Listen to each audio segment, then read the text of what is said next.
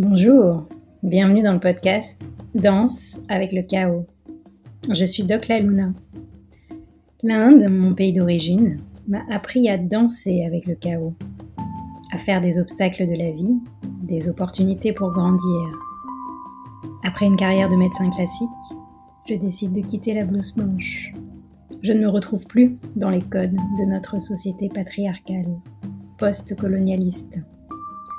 Les sujets qui me passionnent, se réapproprier les sagesses de son corps, de ses sens, de ses cycles, écouter les messages de son âme, incarner sa mission de vie et sa puissance, contribuer à partir d'un espace de guérison et d'alignement, être au service de la vie, déployer sa vision intégrative, incarner sa spiritualité dans ce monde.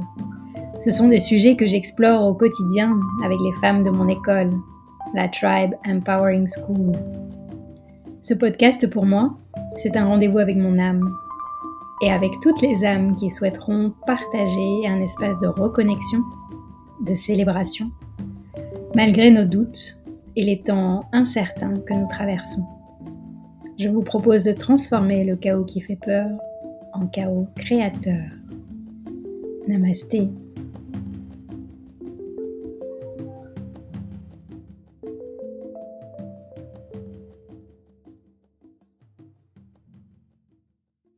Bienvenue dans ce nouvel épisode de Danse avec le chaos. Aujourd'hui, je vous amène avec moi, on part en voyage de la Guadeloupe, on va faire un demi-tour du monde pour atterrir chez Lise, Lise Kong, notre invitée. Bienvenue Lise. Merci Nathalie, merci de m'avoir invitée ici. Je suis ravie d'être avec toi ce soir. Enfin, ce matin pour toi. ben, un grand merci euh, d'être là.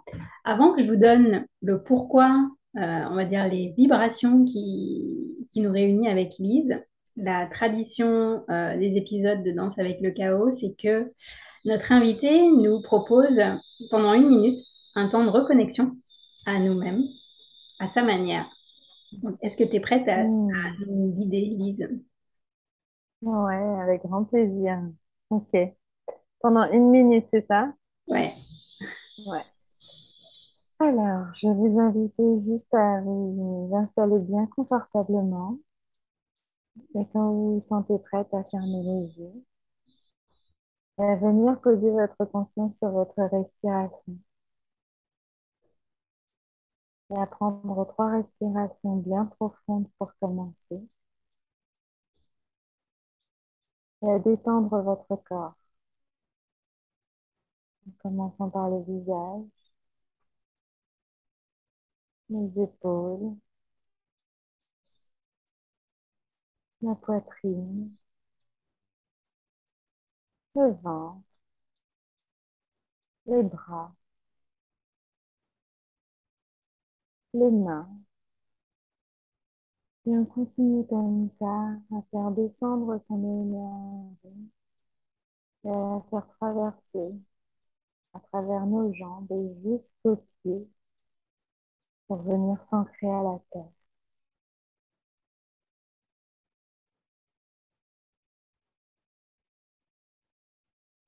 Et tranquillement, tout en gardant cette attention sur votre respiration et cet ancrage à la terre,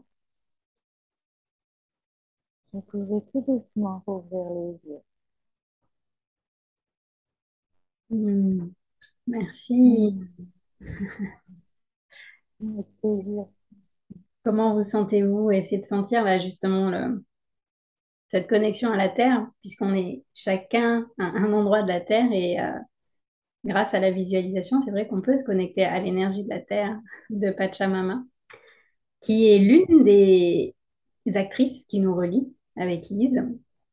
Donc, vous connaissez peut-être Lise euh, sur les réseaux sociaux ou dans ses activités, ou peut-être pas. Mais moi, la raison pour laquelle j'ai eu envie de t'inviter dans ce podcast, c'est parce que on partage justement euh, cette connexion à la terre, à la nature. Je t'ai rencontré un peu plus intimement parce que j'ai suivi une formation de toi autour de la permaculture. Euh, t'accompagnes aussi les femmes en tant que coach, euh, les mamans en particulier, les mamans entrepreneurs qui souhaitent euh, bah, laisser une terre euh, vivante à leurs enfants, aux jeunes générations.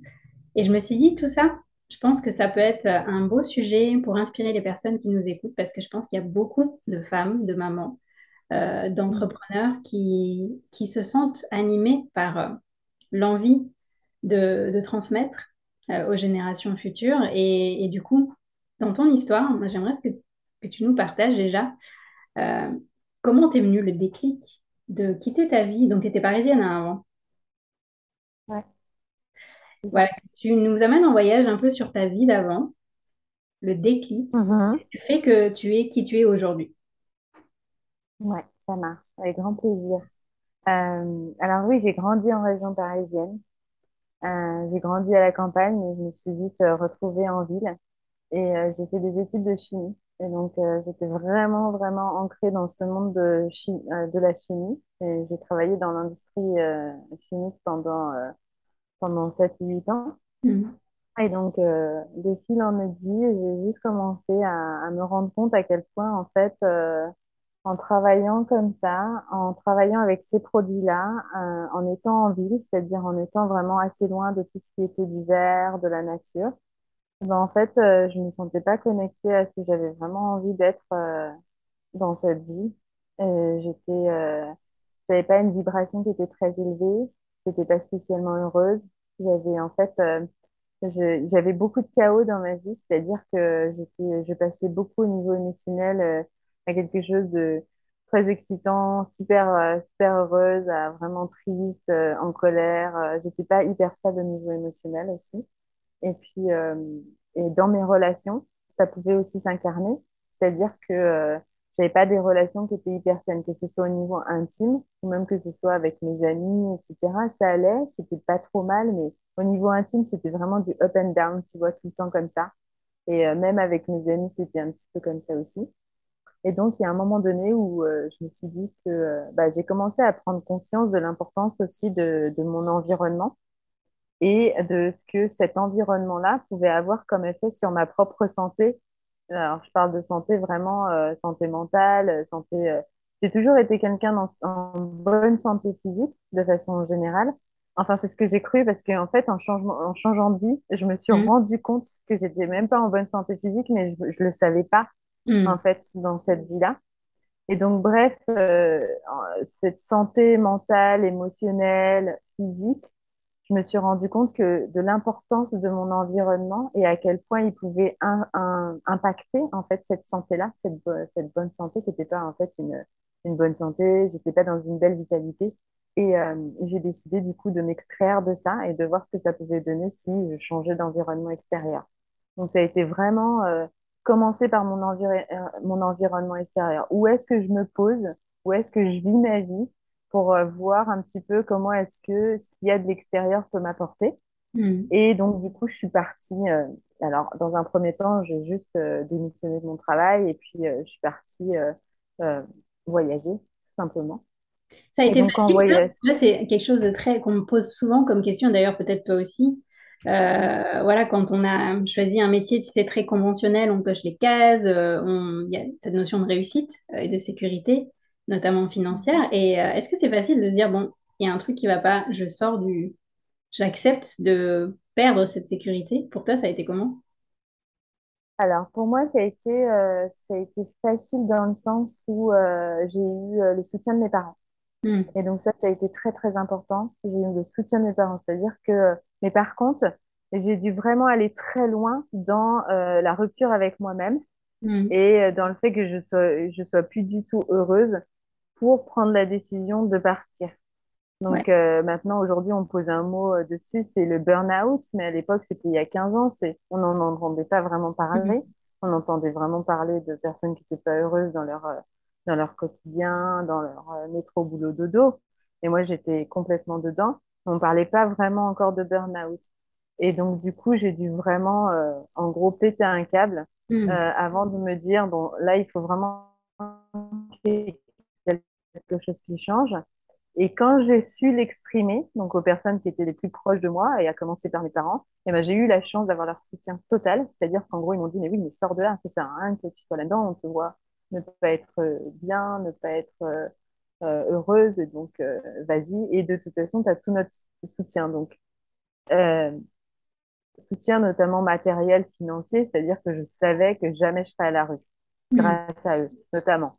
Alors, de toute façon, même s'ils n'avaient pas été là, je n'aurais pas, je, pas été à la rue, mais je, je comprends qu'il puisse y avoir une peur à ce niveau-là euh, pour se dire, bon, bah, je lâche ce que je suis en train de faire et j'essaye de faire autre chose. Euh, donc, ça a été une transition euh, facile pour ça, parce que j'ai eu du soutien, mais j'avais quand même peur.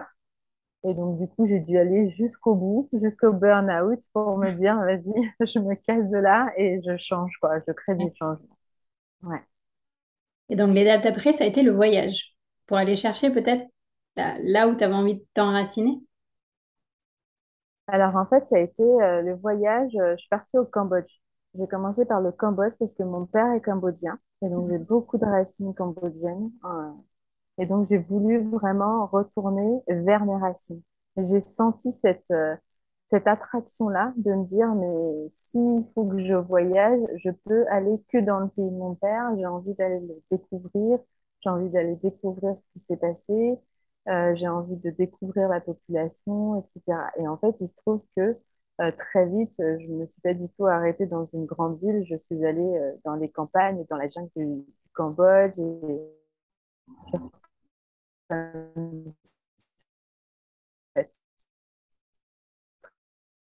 sur d'avoir que euh, ah, je te vois plus, tu est-ce que tu m'entends toujours? Ouais, Ça y est, c'est bon. ça y est. Donc, euh, je disais que c'était assez facile de voyager là-bas. Et euh, donc, ça m'a facilité, facilité la vie vraiment pour me reconnecter à, à des environnements qui sont beaucoup plus verts, à, à la jungle. Et puis, je suis partie toute seule aussi. Donc, Mm. Ça a été vraiment la grande aventure pour moi. C'était euh, c'était quelque chose euh, euh, d'assez extrême, en fait, à ce moment-là de, ma vie. De me dire, bah, je passe de ma vie parisienne, métro, boulot, dodo, à une vie un peu dans la jungle où je me suis, enfin, voilà, je, je, dormais dans une, dans un bungalow en bambou, tout simple. J'avais très peu de personnes autour de moi. Donc, c'est ça qui a été le plus important pour moi, ça a été de me dire que j'allais me reconnecter en fait à mes racines en premier. Et en fait, en me reconnectant à mes racines, je me suis reconnectée naturellement à la nature.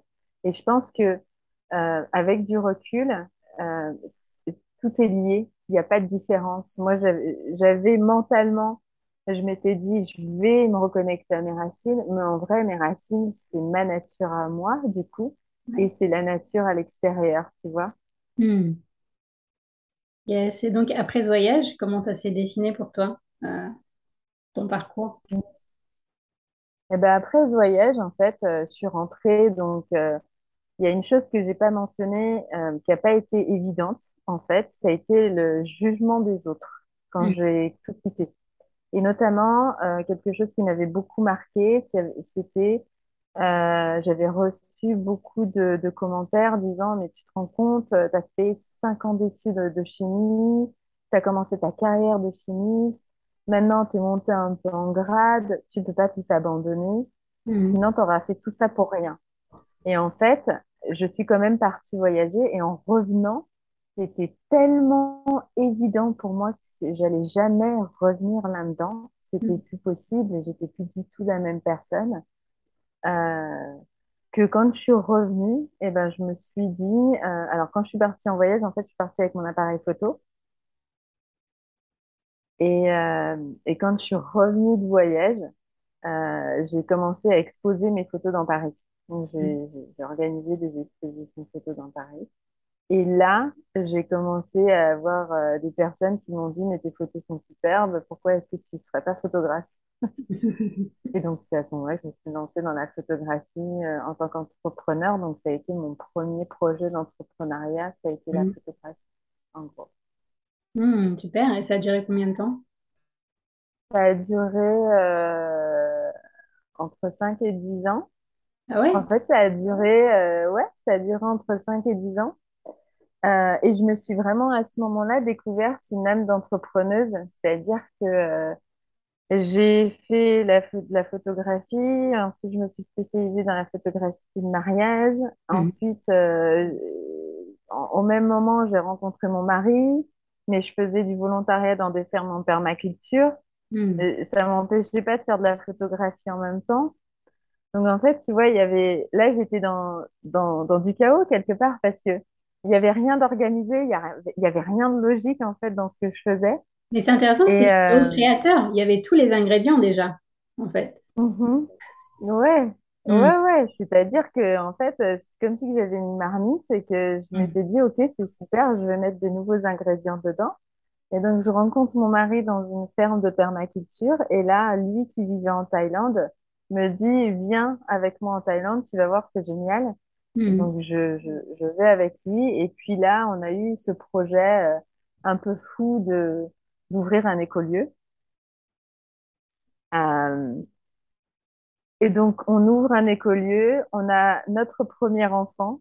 Et à ce moment-là, euh, je me dis, euh, j'ai envie de, de, travailler sur moi, j'ai envie de faire ce travail intérieur qui me semble important parce que j'ai besoin de d'apprendre à mieux, mieux me connaître, à mieux gérer mes émotions,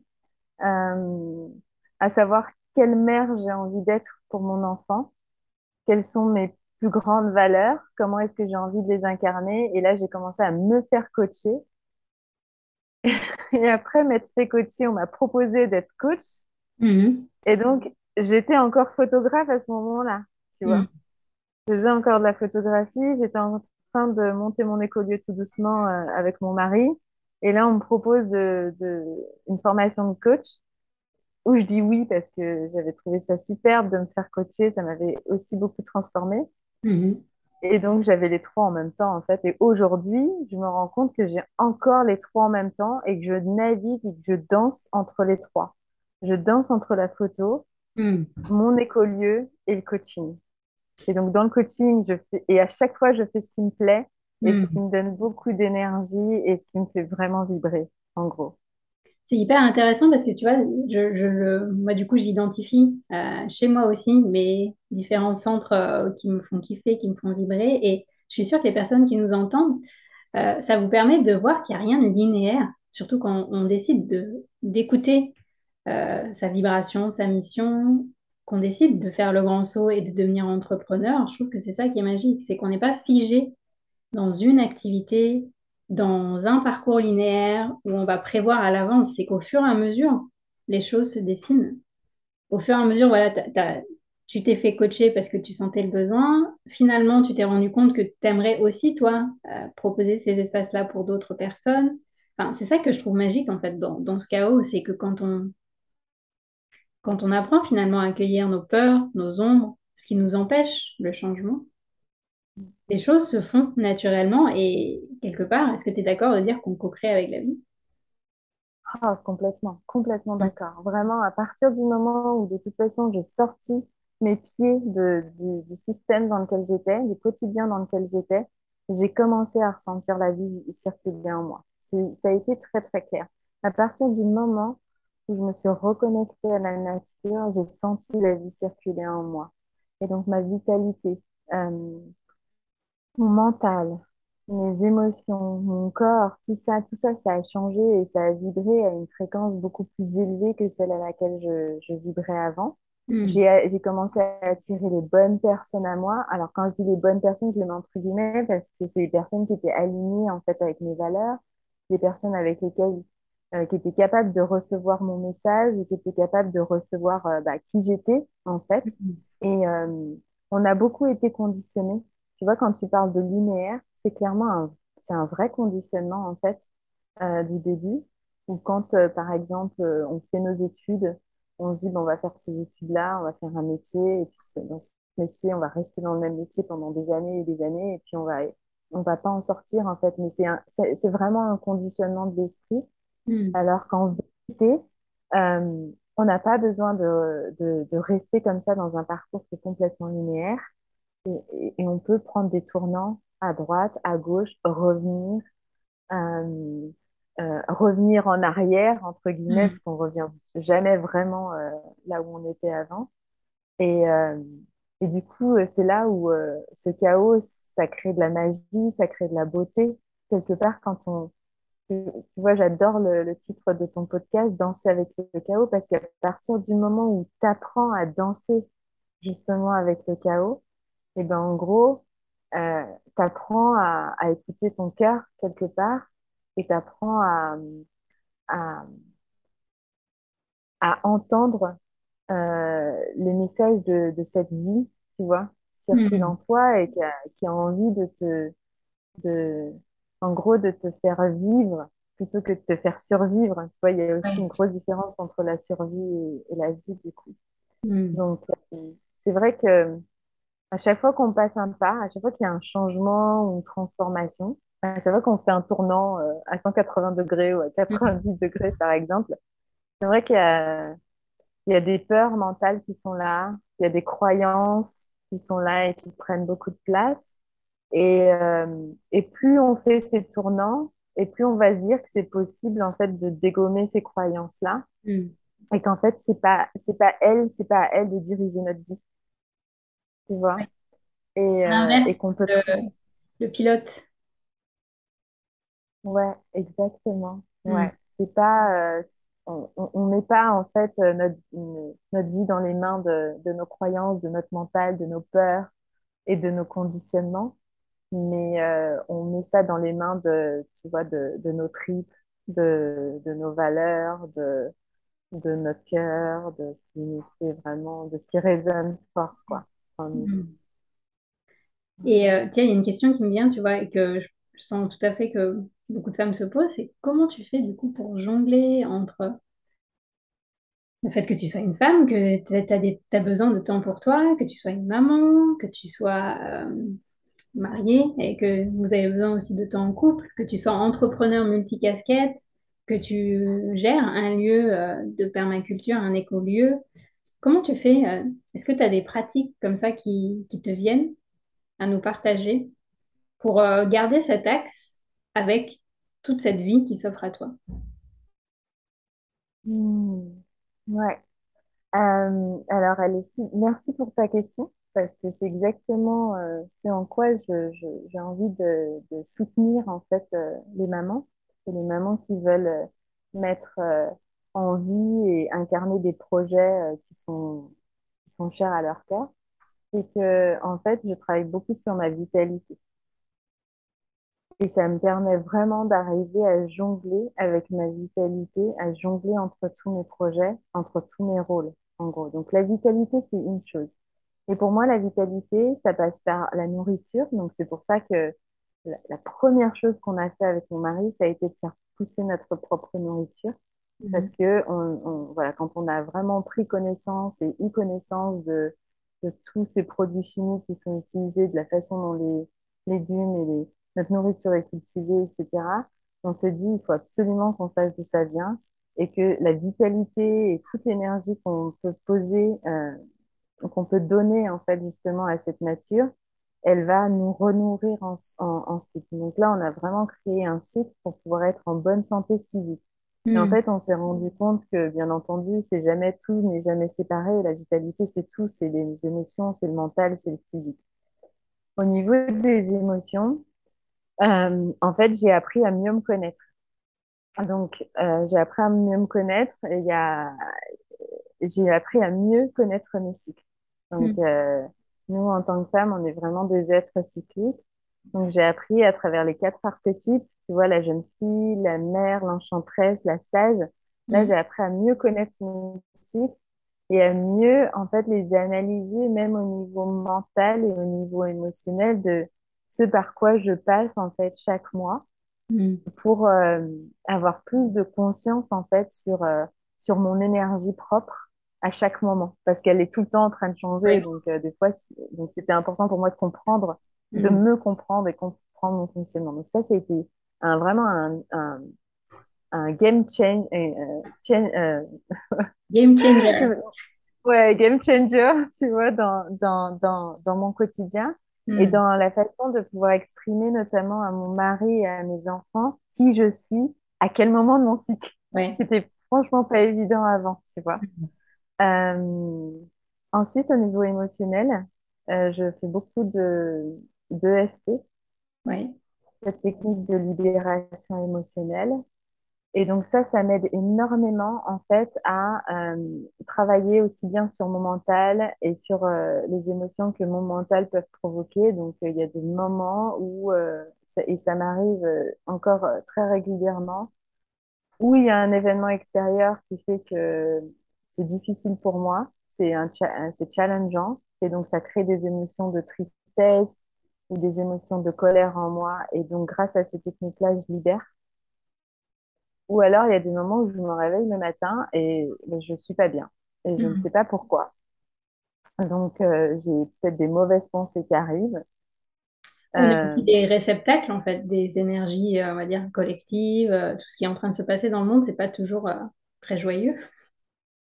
exactement, exactement. Et notamment pendant la, la crise sanitaire, c'était très difficile pour moi parce que je suis loin de ma famille. Et donc, Hmm. le matin, je me réveillais et j'étais pas bien. Et c'est là où j'ai vraiment appris depuis ces deux, trois dernières années à utiliser cet outil-là pour Hmm. justement arriver à faire euh, circuler ces émotions, cette énergie en fait à l'intérieur de moi qui restait stockée et, euh, et du coup qui avait de l'impact sur, euh, bah, sur tous mes autres corps, le corps physique, le corps mental euh, et ma pratique spirituelle aussi et mes relations. Euh, donc voilà, je ne sais pas si j'ai bien, j'ai complètement répondu à ta question. Euh, En fait, ben, bien sûr, après, je pense que hum, comme, comme moi, en fait, on a énormément d'outils à notre disposition et, euh, et on danse avec au fur et à mesure des saisons, des... il y a tellement de choses aussi qui jouent, euh, bah, comme tu disais, de facteurs extérieurs. Mais oui, tu nous as donné quelques petites, euh, quelques petites pistes que tu utilises, toi, pour ton bien-être, pour euh, l'équilibration de tous tes corps. Donc, euh, de toute façon, pour les personnes qui voudront ouais. en savoir un peu plus sur tes accompagnements, vous trouverez tous les liens de Lise, ton compte Instagram, ton site, euh, sous la vidéo et sous l'audio de, de cet épisode. Euh, là, on va partir justement sur une dimension un peu plus spirituelle. Ce serait quoi ton rêve pour les femmes du monde? Mhm. Mon rêve pour les femmes du monde, euh, ce serait qu'elles euh, prennent conscience euh, de- des traumas collectifs que l'on porte encore aujourd'hui en nous et qu'on arrive à s'en libérer pour pouvoir vraiment arriver à, reprendre un statut dans notre société, soit un statut vraiment de, de, de femme qui, euh, qui guérit le monde, nourrit ses enfants, euh, qui euh, nourrit la terre, qui travaille vraiment en connexion avec la nature et qui joue vraiment ce rôle euh, pour, euh, bah, pour les autres dans, cette, dans ce grand écosystème qui, qui est la terre. La Hmm. femme a un, un- un énorme rôle à jouer et, euh, et je crois que voilà, c'est ces traumatismes collectifs ou toutes nos blessures individuelles, euh, je pense que c'est ce que je souhaite vraiment à, à toutes les femmes, c'est d'arriver à, à guérir tout ça Hmm. pour se libérer en fait de, de, de ce poids qu'on porte, pour arriver à mieux lever notre voix et, Hmm. euh, et avoir cette posture vraiment puissante euh, en fait de, euh, de guérisseuse. Tu vois, pour moi, on est des vraies guérisseuses en vrai de, de cette terre. C'est vraiment ouais, ça que je souhaite. Écoute, ça rejoint mon rêve aussi de que toutes les femmes puissent se connecter à leur puissance de femme médecine, quelque part. ah bah oui, les femmes médecines, bah oui, les femmes guérisseuses, ouais, bien sûr. Hmm, écoute, euh, bah, posons cette intention et toutes les femmes euh, médecines guérisseuses qui nous entendent, suivez, suivez cette voie, suivez cette vibration et dites-vous que vous n'êtes pas toute seule. Je pense que c'est ça aussi. En tant que coach, toutes les deux, on se rend compte que nos principaux blocages euh, dans ce chemin de reconnexion, c'est justement ce sentiment de solitude, non? Donc, ne restez pas seul. C'est Ouais. vraiment. Il y a un grand sentiment. Vas-y, je t'ai coupé. Il y avait un petit décalage. Je te laisse terminer. Euh, il y a effectivement un grand sentiment de solitude et notamment pour toutes celles qui ont vraiment envie de changer, qui ont vraiment envie de prendre ce chemin-là euh, de guérison et euh, ce chemin de, de, re- de- d'aller se reconnecter à sa propre puissance personnelle. Parce que, bien entendu, il y a énormément de résistance. Et même euh, entre femmes. Et euh, sauf que je pense que le, le aussi un des grands changements euh, et ce que je souhaite le plus au monde pour les femmes, c'est aussi vraiment que, en fait, il n'y ait plus de jalousie, il n'y ait plus de compétition entre nous, mais juste au contraire, qu'on soit vraiment euh, heureuse et qu'on s'épanouisse à travers aussi la réussite des autres femmes, tu vois, qui ont envie de grandir et euh, d'être euh, vraiment connectées à leur pouvoir personnel. Yes. Mm. Guérir euh, la blessure de sororité. Oui, exactement, c'est ça, Mm. c'est tout à fait ça. Mais écoute, un grand merci à toi, Alice. Nous arrivons déjà à la fin de notre échange. J'espère que ça vous a fait vibrer, que ça vous a donné envie de mettre en mouvement euh, cet élan de vie qui vous traverse. Qu'est-ce qu'on pourrait te souhaiter, Lise? Mmh. Alors, j'aimerais, euh, je souhaite vraiment euh, toucher euh, un maximum de femmes, un maximum de, de mères qui ont envie d'œuvrer pour, pour le nouveau paradigme, qui ont envie de sortir des carcans, de, de changer euh, le système dans lequel on vit aujourd'hui. Et euh, j'ai envie de les impacter euh, grâce à tout ce que j'ai créé pour moi dans ma vie aujourd'hui et dans tout ce que j'ai réussi jusqu'à aujourd'hui à guérir en moi et que je continue encore à guérir. C'est un process et donc qu'est-ce que vous pouvez me souhaiter? Bah, de réaliser tous ces rêves-là d'impact et de changement dans le monde. Yes. Eh bien, on t'envoie toutes ces belles intentions. Merci, Lise. Merci à toi, Nathalie. Une belle continuation à toi et euh, bah, continue à œuvrer dans cet espace des femmes guérisseuses, des femmes médecines. Ouais. Merci à toi et toi aussi, Nathalie. Si vous avez aimé cet épisode, s'il vous a fait du bien, n'hésitez pas à liker, commenter, vous abonner sur votre plateforme d'écoute ou sur YouTube. Et n'hésitez pas à partager aussi. Peut-être que vous avez des personnes autour de vous à qui ça fera du bien. C'est grâce à vous que j'espère ce podcast pourra toucher toutes les personnes qui ont envie d'œuvrer dans ce nouveau monde qui va naître du chaos. Merci.